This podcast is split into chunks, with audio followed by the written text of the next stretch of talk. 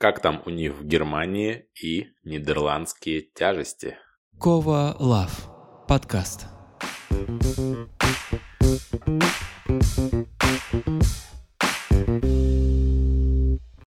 Дорогие слушатели, всем привет! У нас сегодня с вами девятый выпуск Кова Лав подкаста. А, вообще мне нравится каламбурить каждый раз про номера выпусков. Пусть будет выпуск приуроченный к 9 мая, эпизод номер 9. Тем более выходит он 8 мая, накануне большого праздника. И хочется отметить о том, что в Нидерландах э, ну, проходят тоже праздники в эти дни. Сначала это День независимости, День освобождения и День памяти. Парадов по центральным улицам Амстердама и Харлема я не заметил, но везде триколоры, флаги, кстати, цвета такие же, как у российского флага, только в другом порядке и немножко других тонов.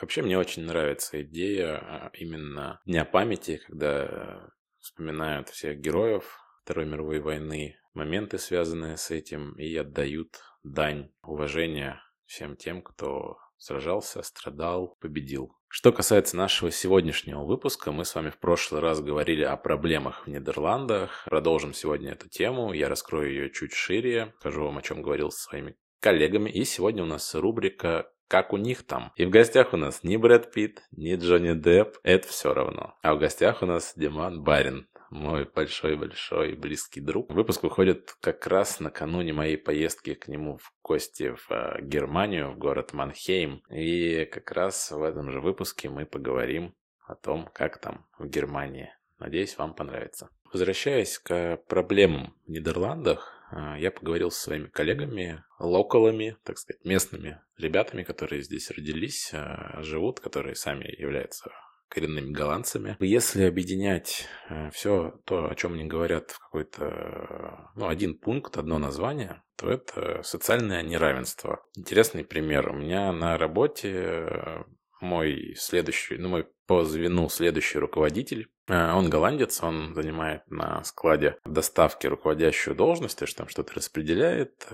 Короче, какие-то дела решает складские. И он сказал мне такую историю, что его дед 50-40 лет назад работал на складе, в порту, грузил там какие-то товары. Как он объясняет, эта работа в 10 раз хуже, чем та, которой занимается мой товарищ. Но при этом он мог позволить себе иметь дом в размере там 600 квадратов, семью с несколькими детьми, как-то обеспечивать свою жизнь, там, своих детей. А сейчас э, вот этот мой товарищ э, говорит о том, что он на довольно неплохую зарплату по местным меркам может позволить себе снимать небольшую студию, не иметь машины, жить вот такую жизнь, э, да, хорошую по меркам Европы, по меркам тем более России, но тем не менее, что он не может позволить каких-то размахов, а это у него еще нет детей.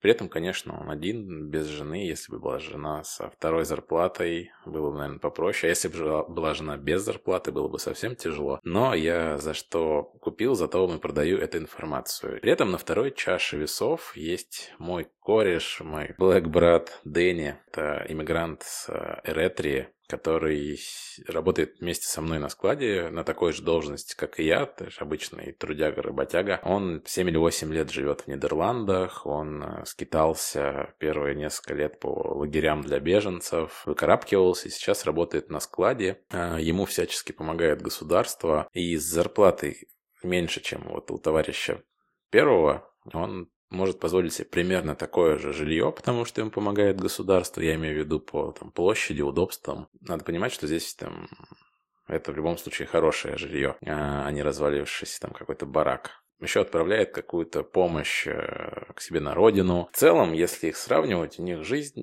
ну, примерно одинаковая по возможностям. Конечно, не один в один, но и без какой-либо колоссальной разницы. И вот здесь как раз и я так понимаю, что первому чуваку было обидно, потому что он местный, его там предки строили эту страну, довели ее до топовых позиций в, по уровню жизни, но при этом он себе может позволить примерно столько же, сколько там и э, иммигрант. Здесь можно долго дискутировать, там это плата Европы за там колониальное прошлое или еще что-то, бесконечные разговоры, что первее курица или яйцо. Э, при этом в моем же окружении полно народа вокруг, который живет круто, э, здесь. И это и местные ребята, и какие-то люди, которые переехали там пять лет назад, люди, которые переехали год назад, которые сделали скачок в своем уровне жизни, в своем заработке. И тут вопрос, что, наверное, каждый как ты должен свою жизнь строить и стремиться к чему-то. А если тебя устраивает работать на складе, пусть даже на какой-то руководящей должности, но не устраивает зарплата, ты всегда можешь поменять работу, идти в другие сферы, идти там вперед. Еще один большой, на мой взгляд, вопрос, я читал об этом еще до переезда в Нидерланды, это очень старые долгие капиталы. Условно, страна там, в 17-18 веке была одной из самых э, богатых в мире. Появились семьи, которые делали первый бизнес на тюльпанах, сельском хозяйстве, инженерном деле, кораблестроении и там очень-очень многих э, других сферах. Эти семьи стали богатые тогда, и стали богатыми тогда, и до сих пор э, увеличивают свой капитал. И по статистике разрыв самых бедных и самых богатых в стране ну, колоссальный, на одном из самых первых мест в мире, но это, как и везде, мне кажется, золотой миллион, золотой миллиард никто не отменял. При этом у каждого из нас есть шанс стать богатым. Это сто процентов в нашем обществе. Во-первых, вокруг полно примеров. Вы можете открыть YouTube, любое другое, любое другое средство массовой информации, увидеть, как люди Э, самых низов поднимаются, зарабатывают, строят бизнес, строят медиа, строят все, что угодно и становятся успешными. Поэтому у каждого есть шанс, главное что-то делать. Э, если говорить про какие-то другие проблемы, это их можно все там в одну кучу смести. Это какая-нибудь политика, погода, прочая вот эта хрень, когда мне начинают жаловаться на погоду, либо на пробки, либо на политику я отвечаю просто, слушай, вот э, есть успешный пример, когда никакой политики нет, все в, в одну калиточку. Хотите также, есть опыт, могу рассказать, могу поделиться. По поводу долгих капиталов тоже в России все давно решили. Каждые 50, 60, 70 лет просто ломаешь строй. Сначала царскую Россию раз э, разломал, э, раскулачил, все забрал, раз, и все начали с нуля. Потом Советский Союз, бам, опять все начали с нуля. Вот каждые 50 лет ломай систему. И все начинают с нуля. Никаких тебе долгих капиталов. К чему это приводит, все мы видим. Каждый может выбрать. Это, ну, это, конечно, отступление в э, виде шутки. Дорогие слушатели, сейчас я предлагаю вам перейти э, к нашей рубрике «Как у них там». Мы настолько душевно поговорили с Димой, что не уложились в формат, а записали аж на два выпуска материала. Поэтому интервью и рубрика, как у них там с Дмитрием Бариновым, будет э, разбита на две части и выйдет в двух э, разных эпизодах. Не знаю, подряд или нет, мы посмотрим. Я думаю, что мы прям душевно поговорили, классно обсудили Германию, поэтому наслаждаемся.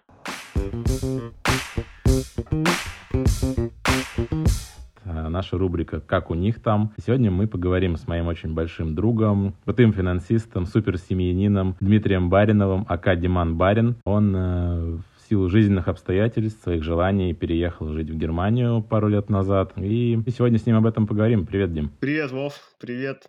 Ковалав, привет, слушатели. Первое, с чего бы я хотел начать, это спросить тебя, ты прям всегда хотел переехать в какую-то страну другую жить? Если хотел, то почему? Ну, да, отвечая на этот вопрос, я думаю, что желание пожить в другой стране и вообще путешествовать по миру, открывать для себя новые города и страны, это формировалось годами, это зерно внутри меня. А ты как-то с детства всегда, ну, вот, хотел, где-то, может, был в детстве, какой-то опыт был, посмотрел там, а как у них? Что-нибудь интересненькое, захотелось там самому попробовать? Или ты до переезда особо не путешествовал? Нет, было таких пару выездов, которые, можно сказать, и, наверное, положили это начало, почему мне захотелось в итоге уехать. Первый раз я ездил в Польшу. Там я пизделился. Курва ёба. Там я был в волонтерском лагере, который обучал поляков русскому языку. Сейчас такое кажется нереальным.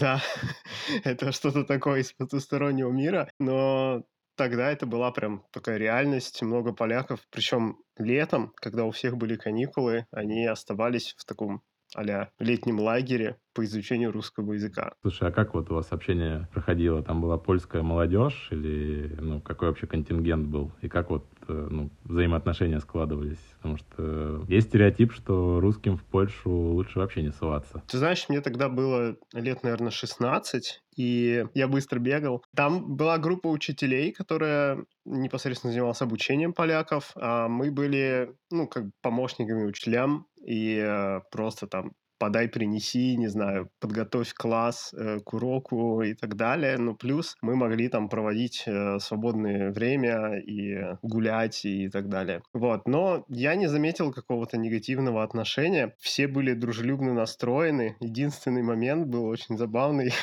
как мы встретили какого-то мужика, который сидел э, на лавке, и он такой говорит, вы, типа, нас захватили. Это не мы.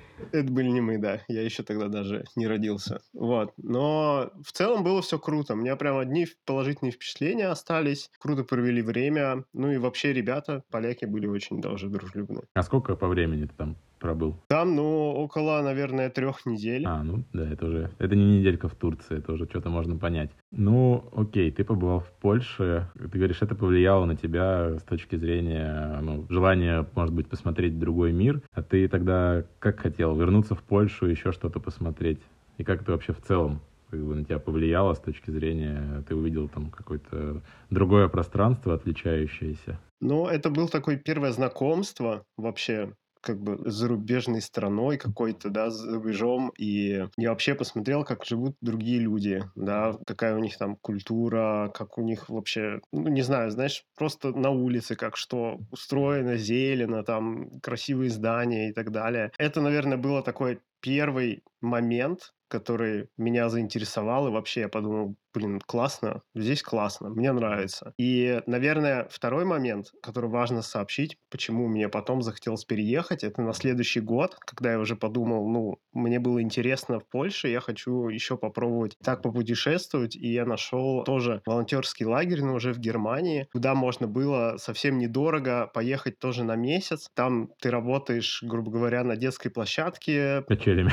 Да, помогаешь там выносить лавки, всякие столики, ролики там для игр с детьми, и э, за это ты не получаешь денег, но тебе предоставляют жилье, питание, все-все-все, и плюс там у нас были экскурсии и в Амстердам. Вау. Вот, да. Амстердам в таком возрасте съездить, я думаю, самое то. Да, были очень яркие впечатления от Амстердама. На этом моменте именно смех пошел. Это случайность. Вот, но сам факт того, что я отчетливо помню, когда я приехал обратно в Москву, у меня прям случилась жуткая депрессия. У тебя было ощущение, как будто ты попал в прошлое? Да, у меня было ощущение, как будто я попал обратно туда, куда мне уже не хотелось попадать на самом деле. Потому что, ну, я не знаю, можно рассказать о причинах? Или о том, почему? Конечно, расскажи, что вызвало такой диссонанс. Потому что вот у меня, когда я возвращался с отпуска, я люблю Россию в целом, но было ощущение, что ты возвращаешься куда-то в прошлое, лет на 20, с точки зрения каких-то межличностных отношений, там, не знаю, общественной среды. Сейчас, конечно, уже лучше все в Москве с этим. В Москве, опять же, я жил не в Москве, а в Подмосковье. Ну да, расскажи, конечно. Ну, я могу сказать, э, в первую очередь, не знаю, мне нравится сама атмосфера, которая была в Европе. Какой-то, знаешь, дружелюбность людей, все тебе готовы помочь. То есть там не было никогда такого, что ты боялся где-то идти в темноте, Сейчас к тебе кто-то подойдет, гопнет тебя на телефон или начнет спрашивать, за какую команду футбольную ты болеешь. Какую музыку слушаешь? Если у тебя сигаретка и так далее. Ну, в общем, знаешь, какая-то, ну, чувство безопасности, не знаю, чувство того, что ты там себя ощущаешь человеком, а приезжая обратно, ты ощущаешь себя неким, кто особо не имеет здесь прав, что какой-то человек, наделенный властью, может спокойно подойти и сказать тебе что-то, и ты это обязан будешь делать. Нету тут чувства безопасности, проживая в России, не знаю. Я не ощущал себя каким-то свободным человеком. Ну да, о причинах чуть поговорили, мы, конечно, ушли вглубь, но важно понимать мотивацию, почему ты там зародил в себе эту идею. Расскажи, пожалуйста, как у тебя получилось переехать именно в Германию? То есть ты шел как-то, ну, что это прям должна была быть Германия, или рассматривал все варианты уехать, там, куда глаза глядят? Как это было? Да, это было забавно, но я изучал немецкий еще в школе и немножко в университете, первые три курса. Я всегда задавался себе вопросом, зачем мне нужен этот немецкий в жизни, потому что все изучают английский, И когда уже все мои сверстники хорошо общались на английском, э, я более-менее знал английский и больше знал немецкий, и не недоумевал, потому что в работе не пригождался. Но я работал в крупной международной компании, и одна из фишек этой компании было, что ну, реально возможно переехать в другую страну, работать, и оставаясь в той же фирме. А с чем связана твоя работа? До этого я работал пять лет в отделе бухгалтерии, ну, то есть это совершенно такие базовые бухгалтерские задачи. А потом я начал э, работать в отделе контролинга спустя пять лет э, работы в бухгалтерии.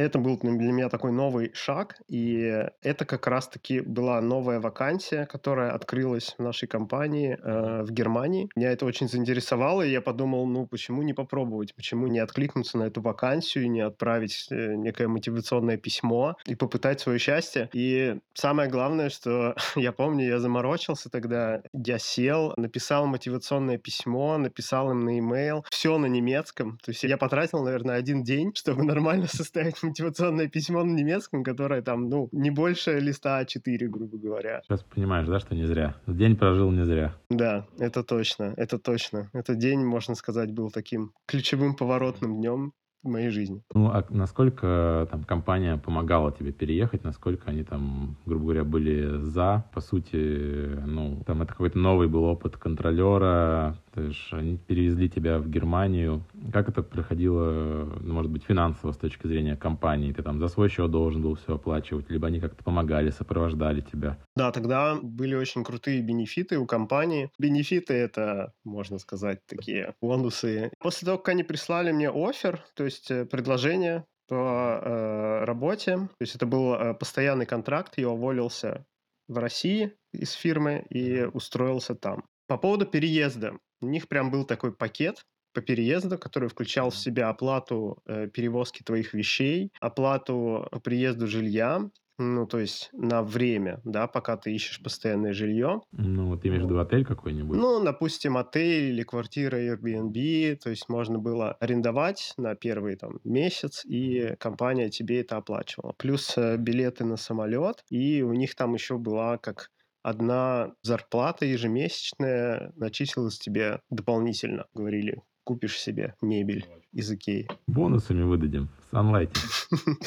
Слушай, круто. Ну, это были времена еще уже доковидные, получается. Как это было? Ты поехал один или сразу с семьей? Да, это были золотые времена еще до ковида, до других мировых событий. Можно было переехать с семьей, там просто важно в Германию, если у вас уже ну, вы в браке стоите и можете это предъявить в посольстве. То есть есть такая виза для жены по воссоединению с семьей. И там оформляется очень быстро, как бы вы вместе приходите, все делается одним пакетом. Виза с багажом, получается. Как. Да. Самое дорогое с собой. Самое ценное, да. Ну и жена приехала спустя неделю после того, как я переехал. Ну и то она могла бы приехать со мной, просто решила там до, доделать все дела. Единственное, что уже для жены было условие иметь А1 сертификат. А1 — это базовое знание немецкого языка, угу. которое надо было сдать тоже экзамен в Гёте-институте в Москве. И она быстренько, как только мы узнали, что мы будем переезжать, то есть мы узнали об этом заблаговременно, где-то за полгода, наверное. Даже весь процесс полгода, да, занял? Ну да, грубо говоря. Я не помню точно. А можно задать такой вопрос? Э, я вот по себе всегда это помню, что ты чувствовал, когда ты покупаешь билет на самолет или садишься в самолет, не имея обратного билета. То есть, когда ты понимаешь, что все, что ты едешь не в отпуск, а ты едешь куда-то там очень надолго, как минимум. Да, я думаю, обычно твой мозг, он, знаешь, не может это осознать.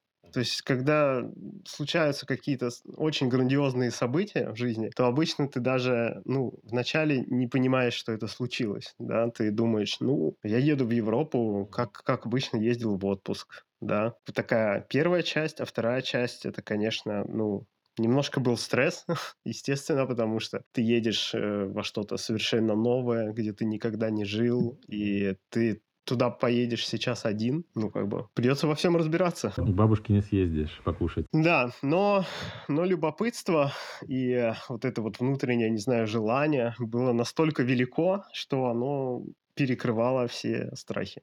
Слушай, круто. Ну, ты расскажи, ты сейчас уже здесь прожил больше двух лет, получается. Можешь, наверное, немножко по расширению ответить. Чем выделяется Германия? Там, чем она отличается от Москвы, от России, в частности? Вот такого, ну, может быть, там прям основное, что ты замечаешь? Может, ритм жизни, какие-то внешние факторы, внутренние твои, как ты чувствуешь? Я могу рассказать кратко, не знаю, главных отличиях, которые я заметил. Ну, во-первых, в какой-то обыденной жизни, да, я заметил, что магазины здесь не работают 7 дней в неделю. То есть э, воскресенье — это выходной день, когда даже продуктовые магазины закрыты. Ну, а расскажи, насколько это прям проблемой для тебя было, что ты не можешь сходить за пивасиком в воскресенье с утреца?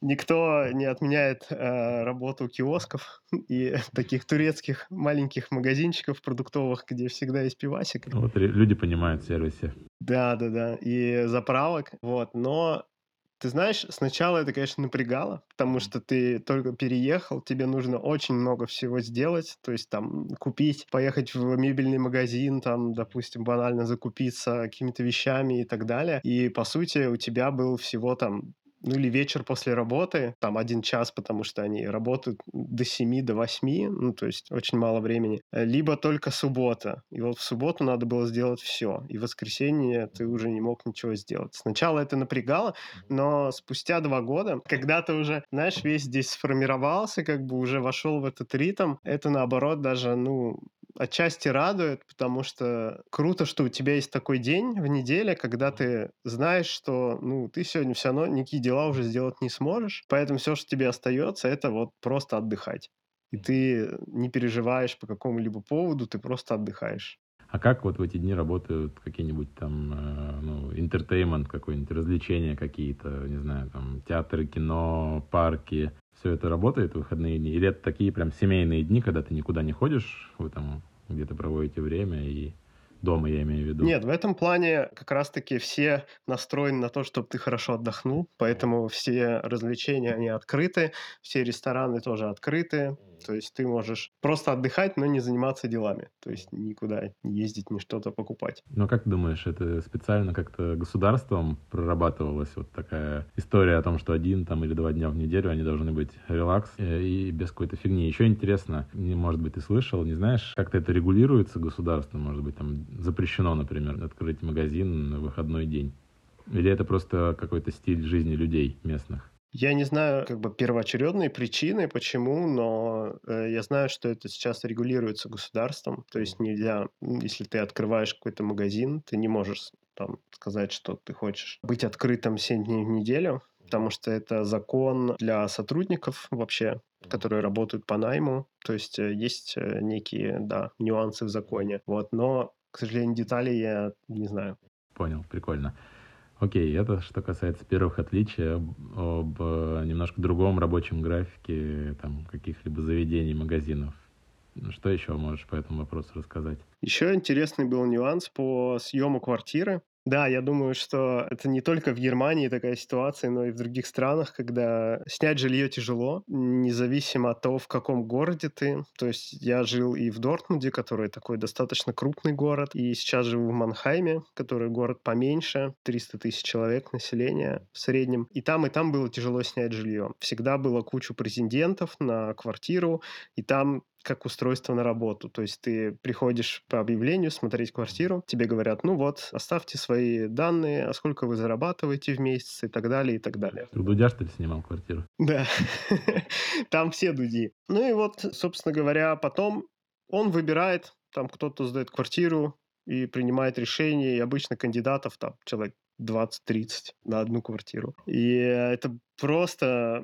Я могу сказать, что когда ты приезжаешь, у тебя нет никакой истории в этой стране, и когда у тебя еще на первое время там выдается виза на полгода, которую ты здесь можешь продлить, но это просто такая по закону так делается. И, конечно, представляешь себе, как ты выглядишь в глазах людей, которые сдают квартиры. То есть, э, ну, мне повезло дважды. Но в целом, что здесь еще э, важного, что квартиры многие сдаются без мебели, просто голые стены. И когда ты въезжаешь, у тебя там даже нету интернета, то есть нет такого, что сдается квартира с Wi-Fi. Это вообще что-то, ну, очень редкое. Оно, конечно, бывает, но очень-очень редко. И тебе приходится все это делать самому сначала. И третий такой нюанс по квартирам, э, то, что тебе говорят, ну, ты должен заключить новый контракт с энергетической компанией, чтобы платить за электричество. Это все должен делать ты сам, когда ты приехал в новую квартиру. Да, и это первый момент был просто шок. Ты спрашиваешь, что, какая энергетическая компания, что это вообще значит. Они говорят, ну, там в Германии есть там 40 разных э, поставщиков электричества. И ты просто у тебя в голове не укладывается, ну как же вот электростанция, не знаю, она вот одна, и от нее питается электричеством там, этот город. Почему здесь столько разных поставщиков? Ну, в общем, ты, да, заключаешь отдельный договор, и вот потом платишь. И самое здесь важное, если ты открыл счет в Германии банковский, то тогда тебе открывается сразу, знаешь, как в играх разблокируется сразу кучу э, услуг. Если у тебя нет счета, то по сути ты даже не можешь ни снять квартиру, ни оформить симку, вообще ничего. Что-нибудь еще про отличия, такие, которые прям бросаются в глаза? Это ты больше рассказал про какое-то обустройство своей жизни, про магазины, про снятие аренды квартиры, что-нибудь с точки зрения, не знаю, там, людей на улице, отношения, какого-то там общения между собой с коллегами на работе, какое-то есть от, отличие? Да, про отношения э, с людьми, если говорить о людях просто на улице, о горожанах. Да, есть, безусловно. Не знаю, ну, как бы это банально, может, прозвучит, потому что многое уже говорили, что вот э, дружелюбие и готовность помочь. Но это реально так, это прям, ну, люди здесь, э, они... Я бы, конечно, не сказал, что они все прям так улыбаются, ходят, но, по крайней мере, когда с тобой контактируют, они всегда очень вежливые. Там, будь ты на магазине, на кассе, там, такая будет женщина сидеть супер радостная, что она сидит на кассе выполняет свою работу, то есть будет на, на тебя смотреть с улыбкой, скажет тебе «Здравствуйте!» Ну, как-то видит, что все очень добры. И часто случалось так, что даже когда ты ну, стоишь на улице, да, там, задумался, что-то ищешь, какой-то номер дома или что-то еще, кто-то может подойти к тебе сказать «А вы что ищете, закладки?»